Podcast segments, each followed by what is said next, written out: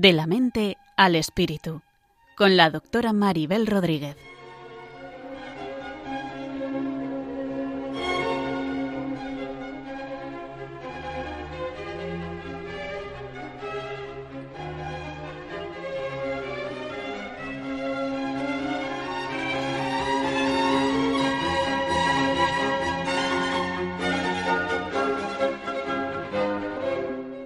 Saludos a todos y bienvenidos a un nuevo programa de la mente al espíritu. Un programa que pretende tender puentes desde la psicología y la psiquiatría a la espiritualidad y a la religión para llegar a tener una visión del ser humano más integrada y más completa. En el programa de hoy hablaremos sobre la teoría del apego con una experta en el tema.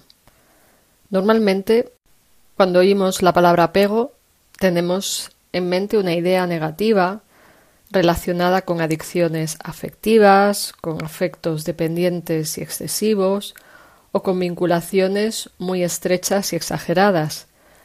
Pero hay otra forma en la que se entiende el apego desde la psicología, y la psicología nos muestra que el apego es parte de nuestra forma de vincularnos desde que nacemos. Un bebé necesita pegarse con su madre y esto es algo natural aunque veremos que según reaccione la madre, en el bebé se desarrollarán formas de apego mejores o peores, más sanas o más mm, conflictivas, podríamos decir, y serían como patrones o mecanismos de relación que se quedan grabados en la infancia y que pueden ayudar o pueden perjudicar a la hora de relacionarnos de los demás, porque es como que nos quedamos un poco programados o bastante programados por lo que hemos vivido en esas primeras experiencias tempranas con nuestra madre.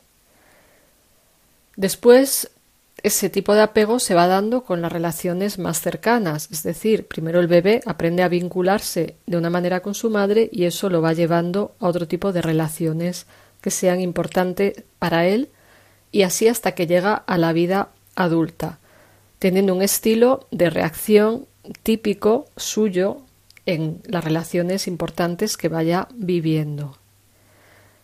Esa forma de vincularse que ha aprendido en sus interacciones más tempranas son las que luego se activan en su vida adulta, como estoy diciendo, con las personas con las que hay más vinculación. Por ejemplo, se ve en el caso de las relaciones de pareja, donde se activan tipos de emociones o formas de vincularse, pues que son en general repetitivas, automáticas y no voluntarias. Si se ha desarrollado en la infancia un apego sano y seguro, es más fácil que las relaciones funcionen bien. Pero si el apego que se ha formado se ha afectado por una falta de apoyo de la madre, ha habido negligencias, falta de sensibilidad ante las necesidades del niño, se desarrollarán formas de apego que llevarán a que las relaciones en la vida adulta estén contaminadas por apegos inseguros, dependientes, miedos diversos, que son difíciles de, controlar, pues se han instalado en lo más primario de la persona de manera automática. Esto no quiere decir que no se pueda llegar a cambiar, pero lleva tiempo y es difícil. Comprender cómo es el apego, iremos profundizando en el programa, ayudará a darnos cuenta de qué tipo o tipos de apego se activan más en nosotros, a veces pueden darse mezclados en una misma persona, tipos de apego más seguros y tipos de apego más inseguros, podemos decir, generalizando, y según se va comprendiendo esto, se puede ir primero dándose cuenta y no tomarse la reacción emocional al pie de la letra. En segundo lugar, se pueden ir aprendiendo formas de apego más sana, más sanas y seguras, y en eso nos pueden ayudar quienes saben acogernos, escucharnos y comprendernos. Incluso veremos que nuestra forma de apegarnos que se habrá visto influida por esa relación con nuestra madre, como digo, influirá en la manera en la que nos relacionamos con Dios. Para hablar de ello, en el programa de hoy participa la psicóloga clínica María Noel Firpo, que además es especialista en teoría del apego.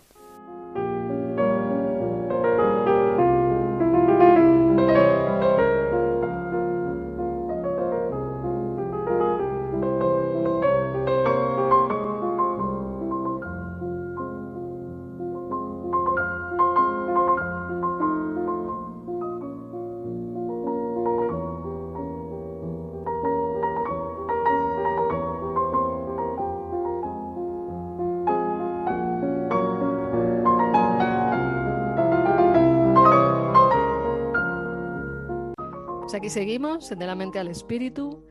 Como os comentaba al principio del programa, nos acompaña hoy María Noel Firpo, que es psicóloga clínica y además es máster en psicoterapia psicoanalítica por la Universidad Pontificia de Salamanca. Ella es especialista en la teoría del apego, que es de lo que hoy hablaremos. Además es co-creadora del programa Tacto, que significa trato adecuado con todos, desarrollado para promover relaciones interpersonales sanas. Y aplica este programa basado en la teoría del apego, articulado con la doctrina teresiana sanjuanista en varias comunidades de vida consagrada para fomentar una mejora en las relaciones interpersonales teniendo en cuenta las experiencias relacionales, personales en el desarrollo de la identidad, es decir, cómo influyen nuestras relaciones en lo que somos. Pues bienvenida María y muchas gracias por, estar aquí con nosotros. Muchas gracias a ti Maribel por la invitación. Encantada de compartir este espacio contigo y también un saludo a los oyentes que se han interesado por este tema. Un tema que nos lleva a repensar nuestros propios vínculos, Sabemos que, somos relacionales por naturaleza, por lo cual el bebé, nosotros, venimos preparados para entrar en relación con otra persona, sin la cual no podríamos sobrevivir. Entonces, depende de cómo se va dando esa relación, va a tener unas consecuencias u otras. No solo a nivel psicológico, sino también a nivel fisiológico. Claro, quieres decir un poco como que lo que hemos vivido en esas primeras relaciones nos influye después a, muchos niveles, ¿no? Exactamente, en nuestras formas de relacionarnos con los demás, principalmente. No sé si quieres añadir algo más o, te voy Sí, de cómo, de cómo se va a ir dando esta relación. Vamos a empezar eh, como en los principios de la vida, hablando de, cómo se va eh, dando esa relación, su importancia, y cómo justamente lo que acabas de decir repercute en nuestra forma de relacionarnos con los demás, eh, basándonos en la teoría del apego. Entiendo que el término apego a veces nos puede confundir o nos puede resultar negativo porque también eh, es como estar apegados a algo, ¿no? O a alguien. Pero no, en el marco de esta teoría ahora vamos a ir entrando poco a poco y vamos a ver que no tiene esa connotación negativa, sino que al revés es eh, positiva y, sana. Entonces, claro. Y entonces esto del apego, ¿qué es? O sea, nos has ido introduciendo así un poquito. ¿Qué es esto del apego? Bueno, eh, para comenzar vamos a hablar un poquito del padre del apego, que es John Bowlby, era un psiquiatra psicoanalista inglés, y se interesó en este tema a partir de la observación de diferentes perturbaciones emocionales, fundamentalmente, que él veía en los niños eh, que eran separados de su familia o niños huérfanos o que estaban ingresados eh, a mediados del siglo pasado, en, la posguerra. Entonces, sus investigaciones lo llevaron a sostener que la necesidad de entablar vínculos estables con los cuidadores principales, en el mejor de los casos siempre la mamá o el papá, eh, era una necesidad primaria en la, en la especie humana, en los seres humanos. ¿Y qué significa esto? Que tenemos esa necesidad de vincularnos a otro como una motivación diferente de que porque nos alimenta, porque nos cuida, sino eh, es una necesidad por excelencia propia, si se quiere. Muy bien, es muy interesante, ¿no? Y entonces el niño que viene eh, preparado para encontrarse con alguien, eh, va desarrollando unas conductas de apego, por ejemplo, el llanto es una conducta de apego per se para llamar la atención, eh, porque eh, justamente busca esa proximidad con otra persona que es considerada, vamos a decir, más fuerte y más capacitada. Si no, evidentemente no sobrevivimos. Claro. Y utiliza a esa, utilizan el buen término, ¿no? En el buen sentido, a esa persona, a ese cuidador principal, como una base segura, ¿no? Y como un refugio en los momentos de alarma. Todos tenemos en la cabeza, en la memoria, eh, un niño que sale dando sus primeros pasos y de repente se cae y mira ¿no? a, su mamá, a su papá, a su cuidador principal. Y su padre lo, su madre lo coge en brazos, lo, lo tranquiliza y luego el niño vuelve a lo mismo, ¿no? O sea, con confianza, porque sabe que si hay un estrés, hay algo que le incomoda, alguien va a asistirlo. Claro, eso es básico en toda vida humana, ¿no? Para sobrevivir. Exactamente, y Volvi lo que dice fundamentalmente es que eh, justamente esa necesidad no se extingue al pasar de los años, sino que se va haciendo más complejo, pero es constitutivo de todo el ciclo vital. Y él eh, lo llama que es de la cuna a la tumba. Claro, toda la vida tenemos reacciones de apego y necesidad de vincularnos con otros. Y están basadas en esas primeras relaciones que hemos tenido. Entonces, eh, muchas veces también es eh, como el intento de, recuperar o de mm, acercarnos a esa persona en momentos de dolor emocional, por supuesto del estrés. El apego, esto hay que dejarlo claro, se activa en momentos de estrés. Cuando, por ejemplo, si seguimos hablando del niño, está tranquilo, eh, está explorando su entorno, su mundo, el apego está desactivado, si es seguro, ¿no? Claro. Eh, entonces, en momentos de estrés, bueno, ya mm, va a buscar ese refugio o esa base segura. Es un vínculo muy particular. O sea, eh, relaciones de apego no mantenemos con muchas personas y menos al comienzo de la vida. Por eso digo, el cuidador principal, el papá, la mamá, los que más pasamos con ese niño. Entonces es un vínculo muy particular eh, que da justamente eso, ¿no? Seguridad, nos calma, nos regula emocionalmente, eso es importante porque luego de adultos en esa desregulación emocional, en esa impulsividad que podemos ver eh, que a veces nos pasa, eh, bueno, buscamos ¿no? Eh, a esa persona o a esa figura, si se quiere hacer. Entonces, no significa dependencia de alguien, sino que es al revés, es una interacción reguladora que me saca de este estrés y en estos casos es un rasgo de salud mental. Claro, o sea, al ir a pedir ayuda cuando te sientes mal es sano y eso es una reacción de apego. Exactamente. La, reacción positiva de apego, ¿no? Será una manera natural. Es justamente por eso se dice que la conducta de apego se realiza para regular el estrés. Eh, el estrés como una desregulación emocional, ¿no? No, no eh, pero recurrimos a alguien. En la edad adulta, la diferencia es que el vínculo puede ser recíproco o es recíproco y eh, puede ser eh, la pareja, un amigo, muchas veces en personas mayores o en ancianos, muchas veces ese rol lo ocupan los hijos, ¿no? es, pero siempre tenemos que tener en mente esto, ¿no? Brindar un sostén, calmar, regular emocionalmente. Es como, ¿a quién llamaríamos si nos pasa de repente algo? ¿No? ¿A quién acudiríamos? Y evidentemente acudimos a esa persona porque se ha dado un proceso de relación.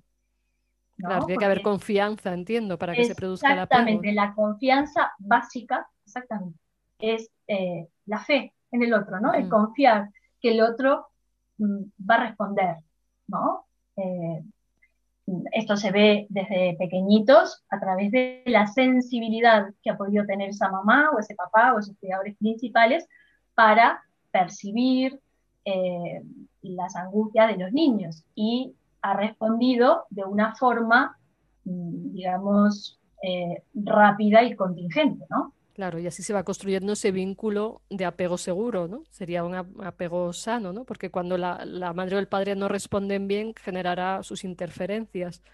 Exactamente. Eh, el apego eh, seguro, mm, que es evidentemente el, quizás lo mejor que podemos poner en la mochila de un niño, ¿no? Evoca esos sentimientos de pertenencia en una relación, de confianza, como has dicho, de seguridad y esa relación, esas se va internalizando, la vamos a, ¿no? Eh, se va interiorizando como una fuente de seguridad. Entonces, el niño eh, confía en que, bueno, si le pasa algo, si tiene algo, incluso ya con niños ya no bebés, sino si tiene un problema en el colegio, si tal, eh, confía en que si recurre al adulto, el adulto va a responder, porque ha tenido una respuesta. La ha tenido, la ha tenido previamente y así se construye esa idea del apego cuando un niño, digamos, que ha tenido suerte, ¿no? Se ha encontrado unos padres adecuados, unos adultos adecuados.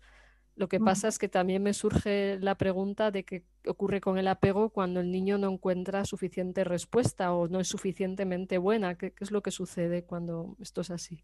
Eh, si habíamos dicho antes que Volvi es el padre del apego, Mary Ainsworth eh, es la madre, porque ha diseñado justamente una situación que se llama la situación extraña, eh, y donde ha visualizado en distintas culturas, en Uganda, en Baltimore, en distintos, eh, ha sometido al niño a un estrés y ha visto cómo reaccionaba ese niño, ¿no? Entonces hay niños que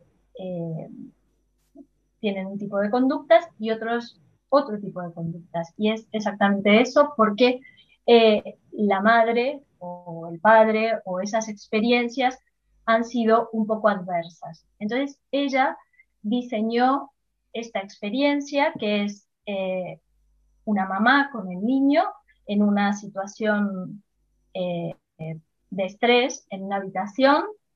Cuando está la mamá con el niño, el investigador le dice a la mamá que salga de la habitación. Entonces el niño se ve sometido a una situación de estrés. Un niño muy pequeñito. El apego se valora no de bebés, sino ya cuando el niño tiene 12 a 18 meses. Eh, es cuando recibe, porque justamente es un proceso, no es una va, va como aprendiéndolo, ¿no? No, exactamente. No es, eh, por ejemplo, el dar de mamar hasta los 3 años no quiere decir una conducta de apego. Depende cómo. Claro. ¿no? Si estamos amamantando al niño y mirando el móvil o no prestando la atención, mejor que le demos un biberón bien dado, contenido y tal. Eso. Entonces, eh, por eso, el, perdón, el apego se valora ya cuando ha pasado un tiempo, ¿no? El 12 meses, 18, y el investigador le dice a la madre que salga de la habitación. Entonces el niño se encuentra solo. Y entonces esta mujer, Mary Ainsworth, veía que había niños que experimentaban ansiedad al irse la madre, y cuando la madre entraba al cabo de un minuto, o, menos quizás a veces, eh, el niño se tranquilizaba y seguía jugando, eso es lo esperable. Pero había otros niños que se iba la mamá y no se implicaban en, ese, en eso. Seguían explorando la habitación, que por supuesto en un niño tenía juguetes o cuestiones novedosas para llamarle la atención.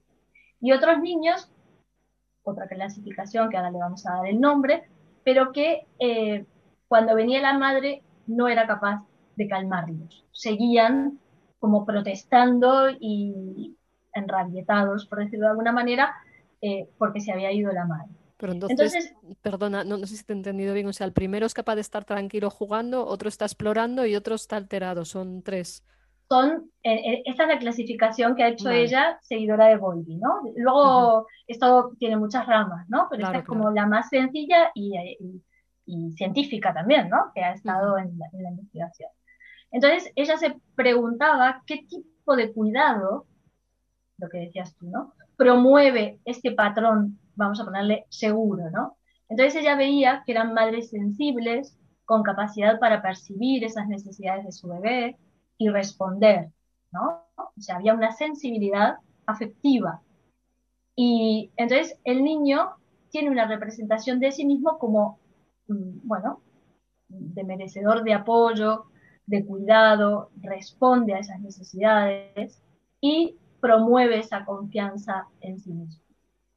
Eso es lo que eh, daría, digamos, un apego seguro, una madre sensible a las necesidades del niño.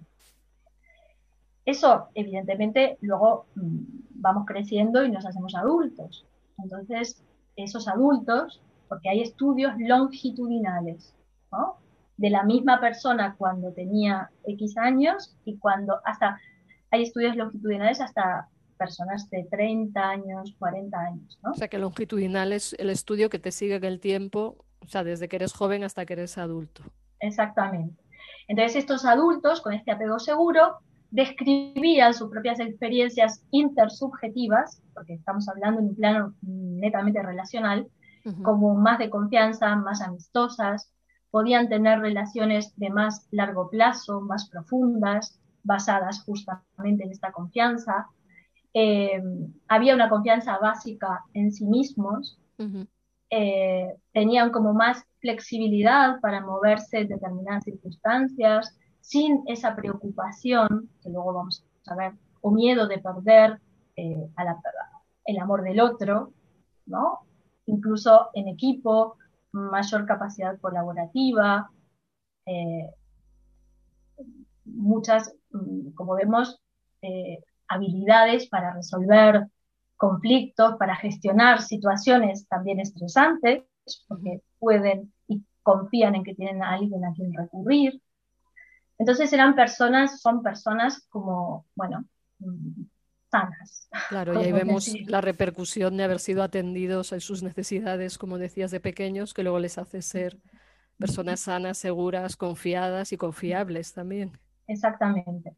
Después hay otro patrón eh, que sería inseguro, pero es organizado, o sea, la persona hace una organización de su, de su emoción, que es un patrón inseguro evitativo, que se llama, ¿no? Entonces, son esos niños que en el momento de la separación, cuando la madre se iba, estaban más atentos a los juguetes que, eh, que a que la mamá se iba. No protestaban como el otro, ¿no?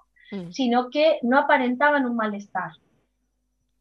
Pero esta mujer siguió estudiando e investigando y se dio cuenta que si eh, tomaban el pulso cardíaco de estos niños, era elevado, iba acelerado, y si le medían el cortisol, que es la hormona del estrés, que se mide en saliva, también era elevado. O sea, estaban estresados, pero había como una falta aparente de angustia, mm. que erróneamente era interpretada como tranquilidad. Bueno, el niño se queda tranquilo, ¿no? Eh, pero al final lo que había armado es una estrategia de adaptación a esa angustia y a esa ansiedad.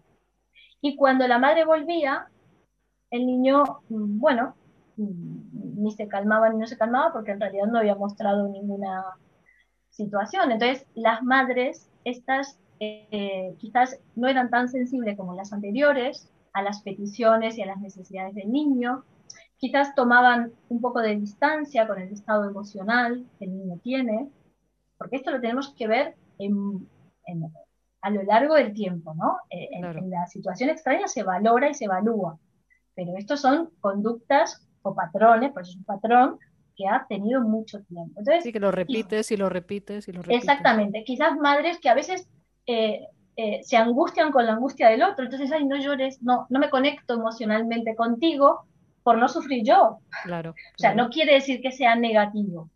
Vamos, mm, no es tan positivo como el seguro, ¿no? Pero, pero bueno, son formas que vamos como incorporando, o incluso cuando un niño está llamando la atención, eh, déjalo que está llamando la atención, no le hagas caso. Eh, y a veces es mejor, si llama la atención, atiéndelo, ¿no? Para, para ver qué le pasa, desde esta teoría que estamos hablando, ¿no? Claro. Entonces, eh, estos niños, bueno, desarrollan como una pseudo seguridad, que a veces es como una estrategia para protegerse del propio rechazo, si se quiere, o de esa mm. propia situación con su mamá, ¿no? Entonces, en los adultos, en los adultos a veces tienden a desplegar menos conductas de cuidado hacia el otro, eh, tienen expectativas como más negativas respecto al apoyo que pueden recibir de otro. ¿Para qué te voy a contar si te va a interesar lo que yo te voy a decir? ¿No? Eh, entonces hay como esas evaluaciones más negativas respecto a situaciones de intimidad, de compromiso, formas de involucrarnos, ¿no? Entonces hay como un temor a una cercanía, porque a ver con qué me sale, ¿no? Mantengo esa distancia también como para evitar conflictos, eh, una negación de determinadas necesidades propias, Y de la propia vulnerabilidad, ¿no? Se hacen autosuficientes. Exactamente, exactamente. Entonces, ahí ya hay más dificultades, por ejemplo, eh, como habíamos visto que el del apego seguro se involucra más, eh, trabaja mejor en equipo y tal, aquí ya hay más dificultades para implicarse en un proyecto común, hay una más tendencia al aislamiento, a inhibir determinadas emociones, a no expresarlas, porque justamente eh, rechaza eso que dices, ¿no? Es a mostrar esa vulnerabilidad, un cierto tipo de dependencia o una debilidad. Eh, entonces eso genera como una reticencia a poner en común, a compartir con los demás los propios pensamientos, ¿no? Eh, entonces, al final todas las emociones quedan como teñidas de esta evitación, que muchas veces son catalogados como fríos, ¿no? O, mm. distantes o tal. Y en el fondo lo que desearían es poderse relacionar, que es lo que están protegidos por los miedos y las heridas de, de es un mecanismo de defensa, mm. exactamente. Para protegerse de esa angustia de separación. De, antes de que me abandones te dejo yo. ¿No? Antes, antes de, de, sufrir lo que tú tal, te dejo yo. O, o, si alguien me deja, bueno, no importa, porque tal no me importaba. ¿No? Como esa situación. Y luego el tercer tipo, dentro de esta clasificación más primaria, digamos, ¿no? Eh, es también un apego inseguro que sería ambivalente, ¿no? Este niño que no se calma incluso cuando viene la madre.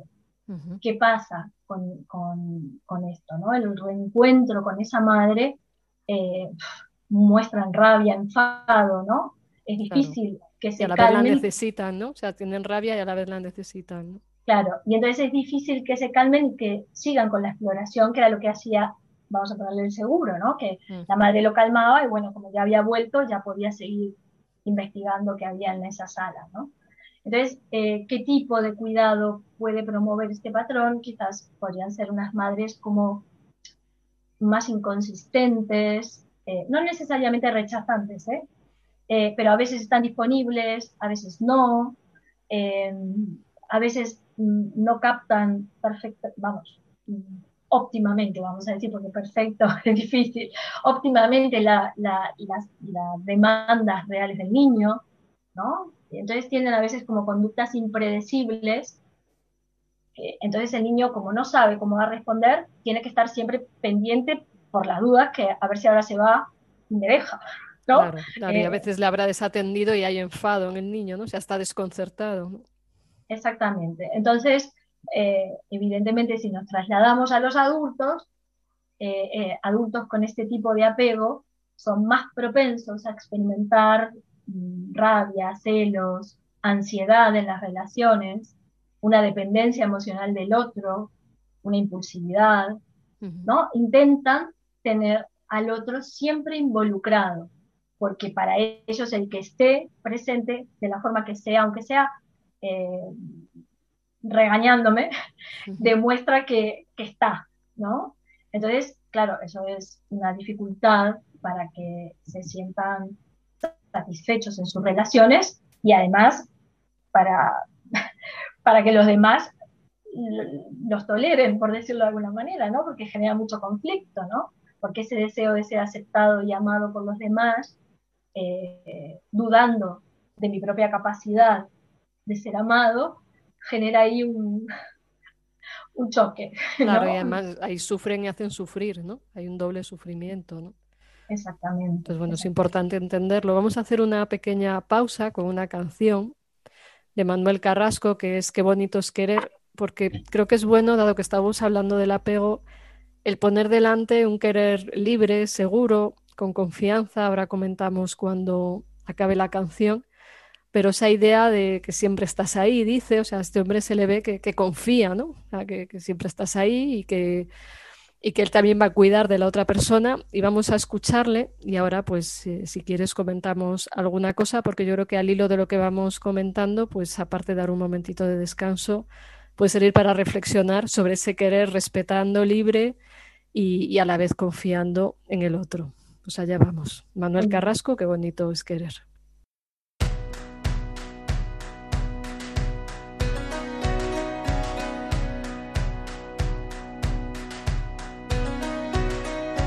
Tiene un cañón de alegría disparando en los ojos. Y todo aquel que la mira se llena de amor. Es el ángel de la guarda para los demonios. Le juro que no le exagero, todo es corazón. Tiene la vida más vida si la tiene cerca. Es el paraguas, no te baila el agua sin más. Tiene la risa que alivia todos los problemas. Es esa palabra que escucha cada suspirar. Es una vela encendida porque si hay un día en la oscuridad, vierte un ratito la herida, por eso es mi amiga para bien y mal. Qué bonito es saber que siempre estás ahí. Quiero que sepas que voy a cuidar de ti. Qué bonito es querer y poder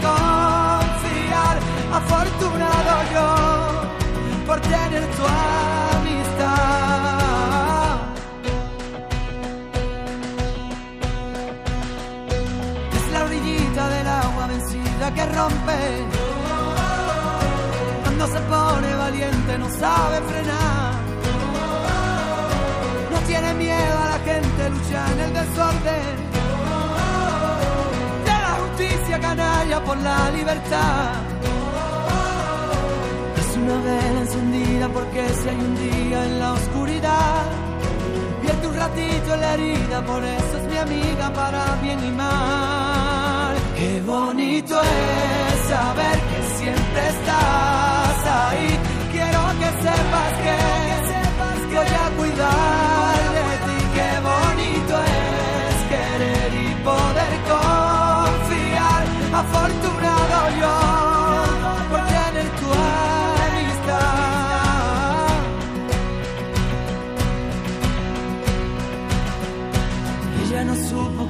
cuando la derrotaron.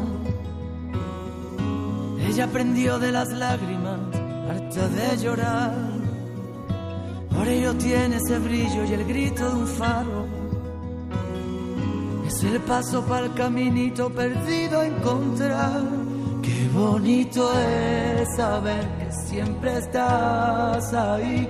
Quiero que sepas que Voy a cuidar de ti, qué bonito es querer y poder confiar. Afortunado yo por tener tu amistad.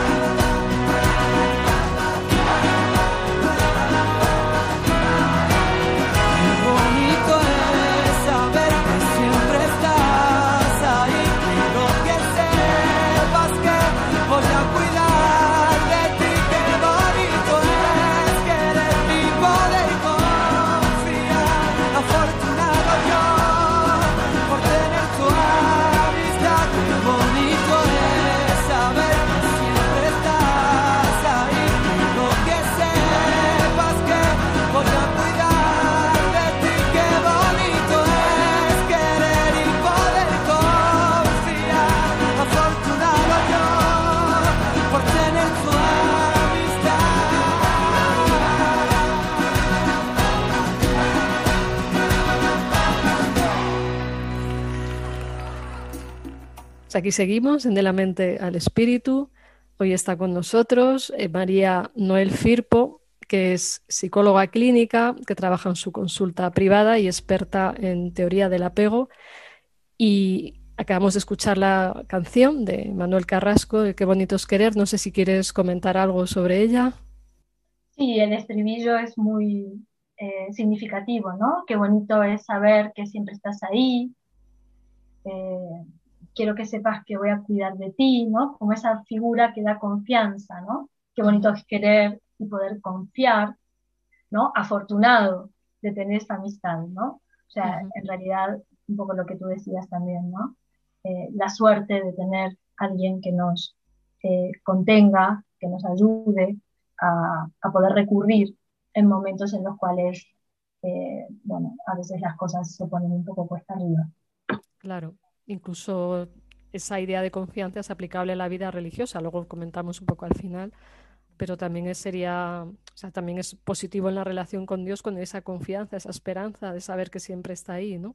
Pero bueno, lo dejamos más, también era pertinente hacer un breve comentario al hilo de la canción que creo que puede haber resultado pues ilustrativa. Y bueno, estábamos hablando de tres tipos de apego que nos ibas explicando, uno seguro, otro evitativo, otro era ambivalente y cómo influye en la manera de relacionarnos en la edad adulta. ¿De esto quieres aportarnos algo más? Eh, quizás algo para dejar claro, ¿no? Eh, como que el evitativo quizás sobreregula el afecto, o sea, lo baja para evitar esas situaciones perturbadoras y el rechazo, fundamentalmente.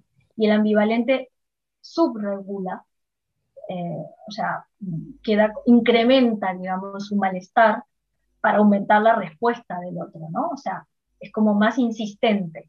Y, a veces... algún ejemplo de alguna situación así para que igual lo Bueno, nos podemos poner a pensar en, no sé, si formamos una pareja, tanto de amistad como un matrimonio, ¿no? Eh, podemos tener estos estilos de apego. Esto no es eh, que signifique patología, sino que eh, dentro de estas investigaciones el 50-60% de las personas investigadas, eh, sí, investigadas eh, tenían un patrón de apego seguro.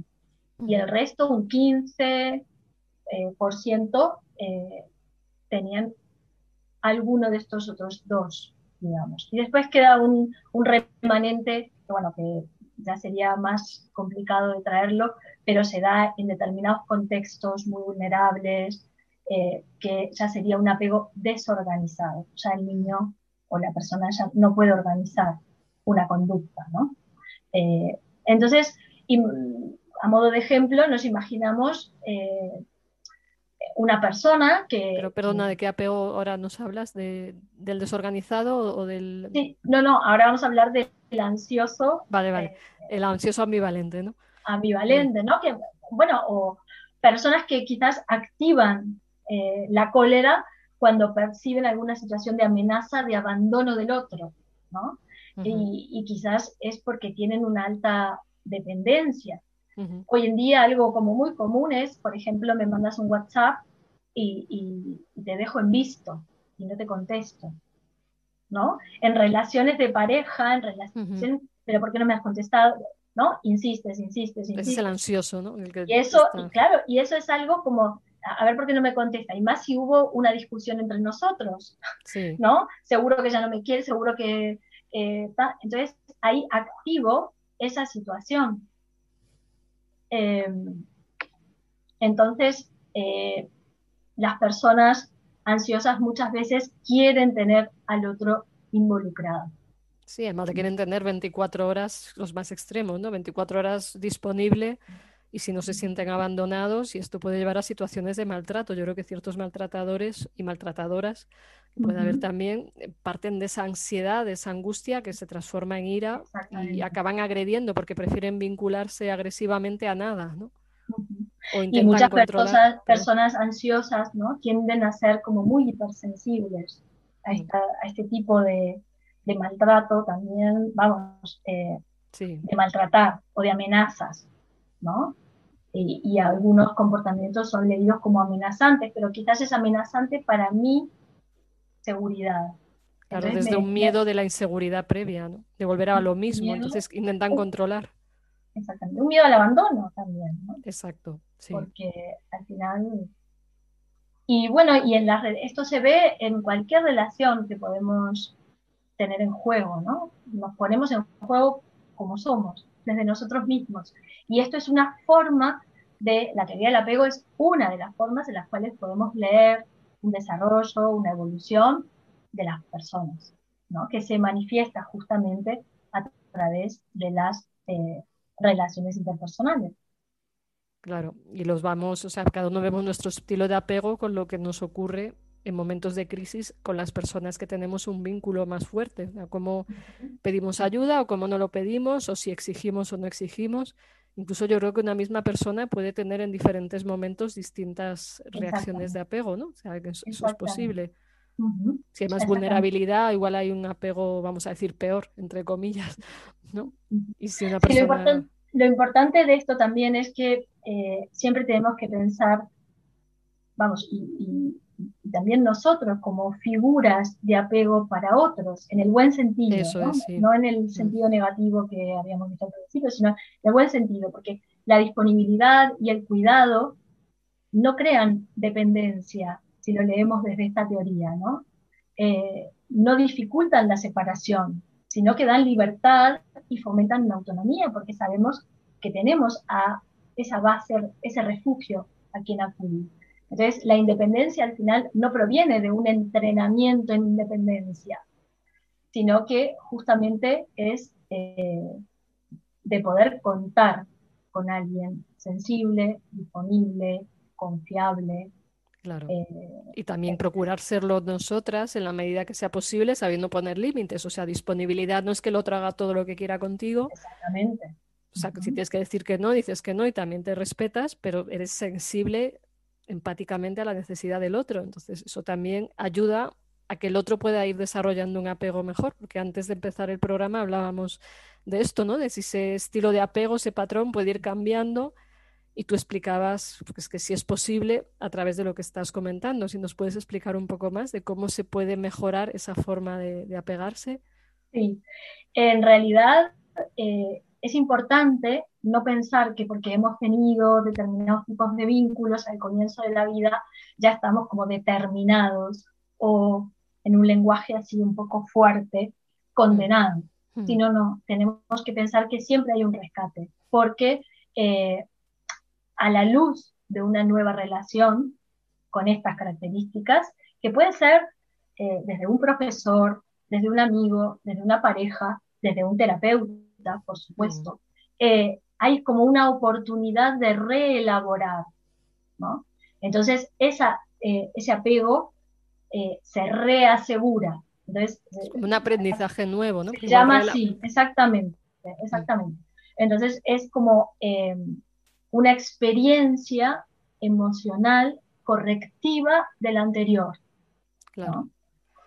Claro, por eso el amor sana, ¿no? Hay un libro de Cyrulnik que se llama El amor que cura o El amor que sana, no recuerdo exactamente, pero es, eso, ¿no? Cuando encontramos personas que de verdad nos aceptan, nos quieren, nos acogen, esas heridas que han generado esos apegos mm, dañados o inseguros, pues pueden irse sanando y podemos aprender apegos más seguros y, y más saludables y así también relacionarnos mejor. Exactamente, eso lo dice hoy también la neurociencia, ¿no? a través de lo que es la plasticidad neuronal. La experiencia deja una huella en, nuestro cerebro y a la luz de unas nuevas experiencias vamos transformando por la plasticidad esas huellas anteriores. Entonces, eh, justamente eh, en las relaciones es como también vamos creciendo nosotros también mejorando y confiando. Claro, y además si nos damos cuenta del apego que se mueve, podemos irlo corrigiendo y, no dejar que nos determine, ¿no? Si, si, se me activara un apego ansioso, de no me hacen caso, si me doy cuenta de que es un aprendizaje, de que no es la realidad presente, pues puedo ir tomando distancia de esto, ¿no? Que se llama hoy en día mentalización, o sea, darte cuenta de que lo que se activa ahí no es una realidad, sino que es un patrón que se te ha quedado incrustado y que se puede aprender creo que me están abandonando y no es verdad, que esa persona no es mi madre o que creo que están ignorándome y no es verdad, ¿no? Entonces también, y aprender a reaccionar y comunicar, porque el ansioso a su vez, de ser tan pesado, consigue que la abandonen. O sea, el propio miedo al abandono es de que te abandonen. Entonces, Exactamente. Como habíamos dicho, el apego se activa en momentos de estrés, eh, justamente cuando el estrés interpersonal aumenta, porque hay momentos de desencuentro, de discusiones, de no actuar de una forma clara, tanto nosotros como los demás para nosotros, ¿no? Eh, muchas veces estos rasgos de desregulación emocional, de impulsividad, nos juegan malas pasadas. Y hay esos quiebres en la mentalización a la cual tú hacías referencia, ¿no? Entonces, eh, nos llevan muchas veces a malentendidos y estas eh, clásicas, por decirlo de alguna manera, eh, dificultades cotidianas en las relaciones, ¿no? Porque muchas veces en las relaciones interpersonales lo que intentamos es darle sentido a los datos que obtenemos. Claro. ¿no? Entonces es fundamental que si, y, a la luz, ahora lo ponemos a la luz de esta teoría que venimos hablando, eh, darnos cuenta que hay un proceso que mediatiza nuestra experiencia del mundo, que los estados internos de los demás son opacos, ¿no? que solo podemos hacer inferencias, siendo propenso a errores. Mm. Y por lo tanto no es difícil que, la mentalización sea Intentamos ver la mente y nos equivocamos, claro. Entonces, eh, evidentemente tenemos que tener en cuenta que lo que tenemos nosotros es una representación de la realidad, pero quizás no es la realidad en sí mismo. Mm. Sí, al menos en el apego, ¿no? O sea, ahí... Claro, claro. sí, sí. Estamos hablando por si alguien se nos lía, pero... No, no, justamente en la relación, ¿no? La forma de relación, en, las ideas que dan forma a, esa, a, eso que nosotros pensamos de la conducta interpersonal, eh, la forma que tenemos de comprender a los demás y también a nosotros mismos, ¿no? Mm.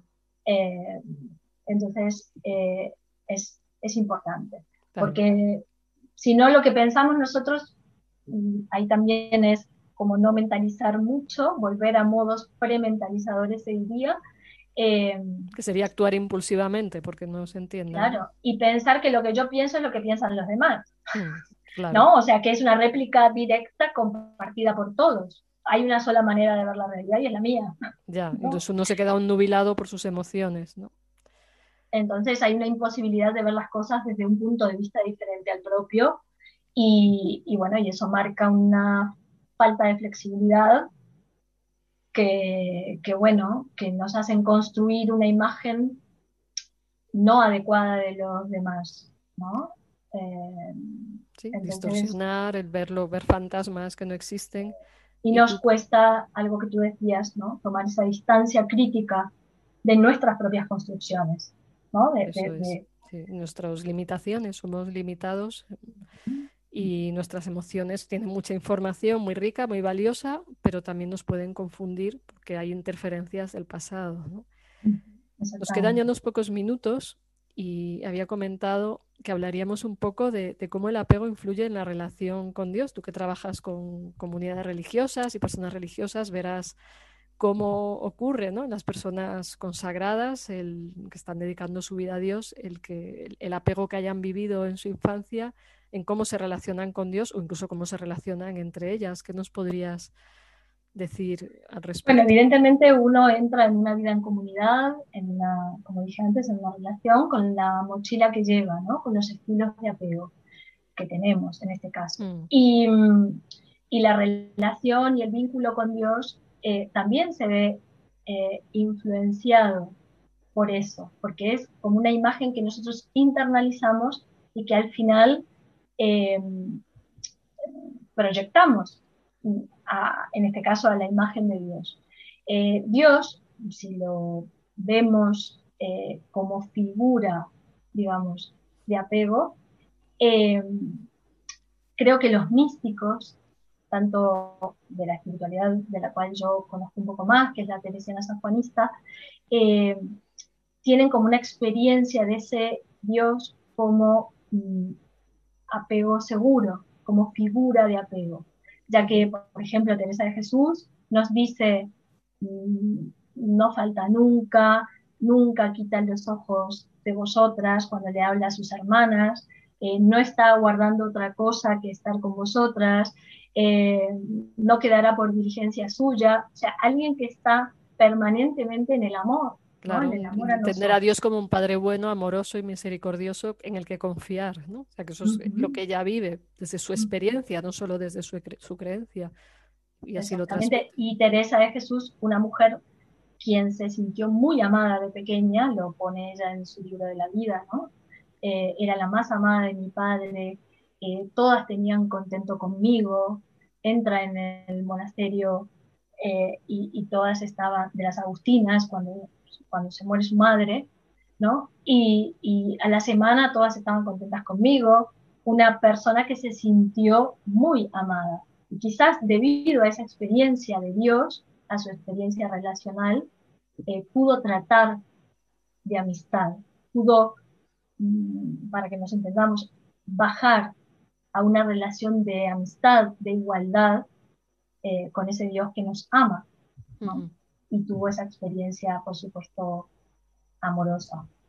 San Juan de la Cruz también fue muy amado por su madre, aunque perdió a su padre muy joven, pero también tuvo una base importante en su madre, ¿no? De ahí la importancia para toda vida humana de, que los padres consigan o lleguen a dar esa seguridad, esa disponibilidad y si no son capaces, pues tendrán que pedir ayuda psicológica para reconfigurar el disco duro, ¿no? Porque igual no son capaces por lo que ellos han vivido, ¿no?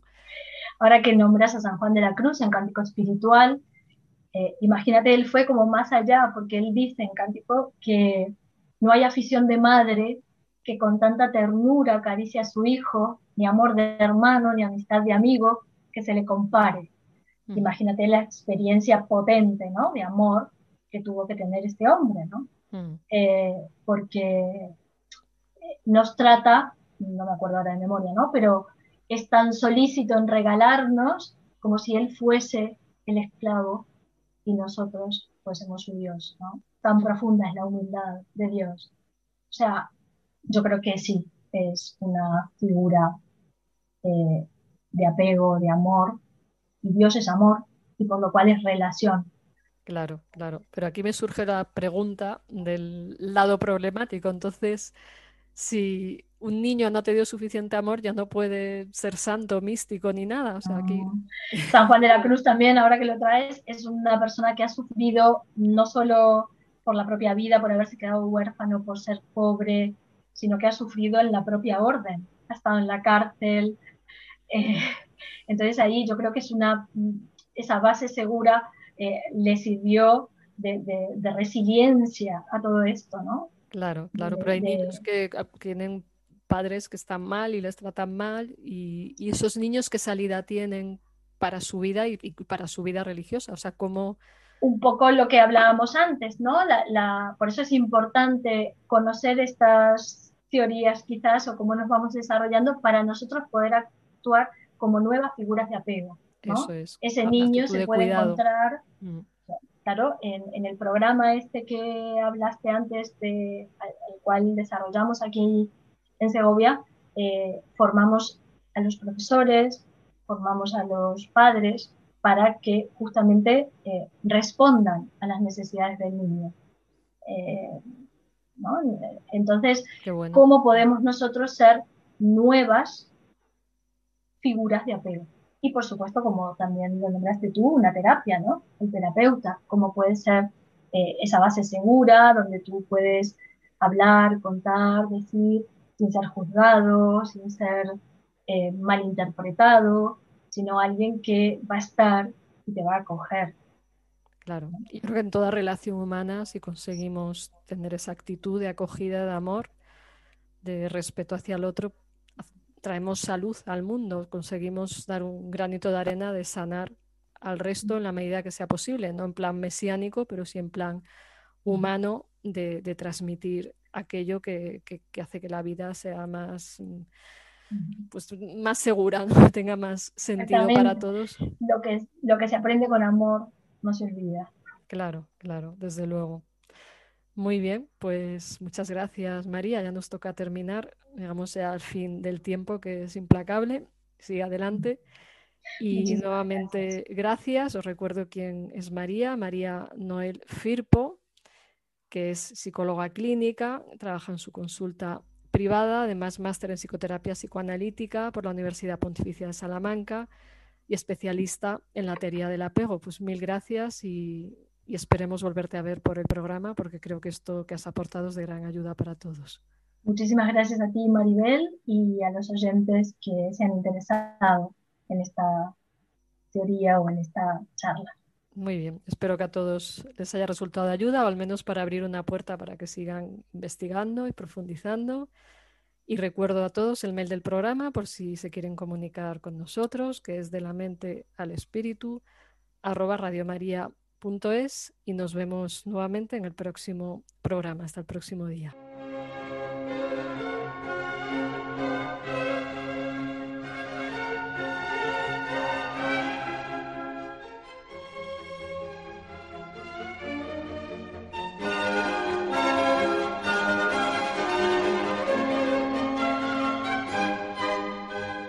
De la mente al espíritu, con la doctora Maribel Rodríguez.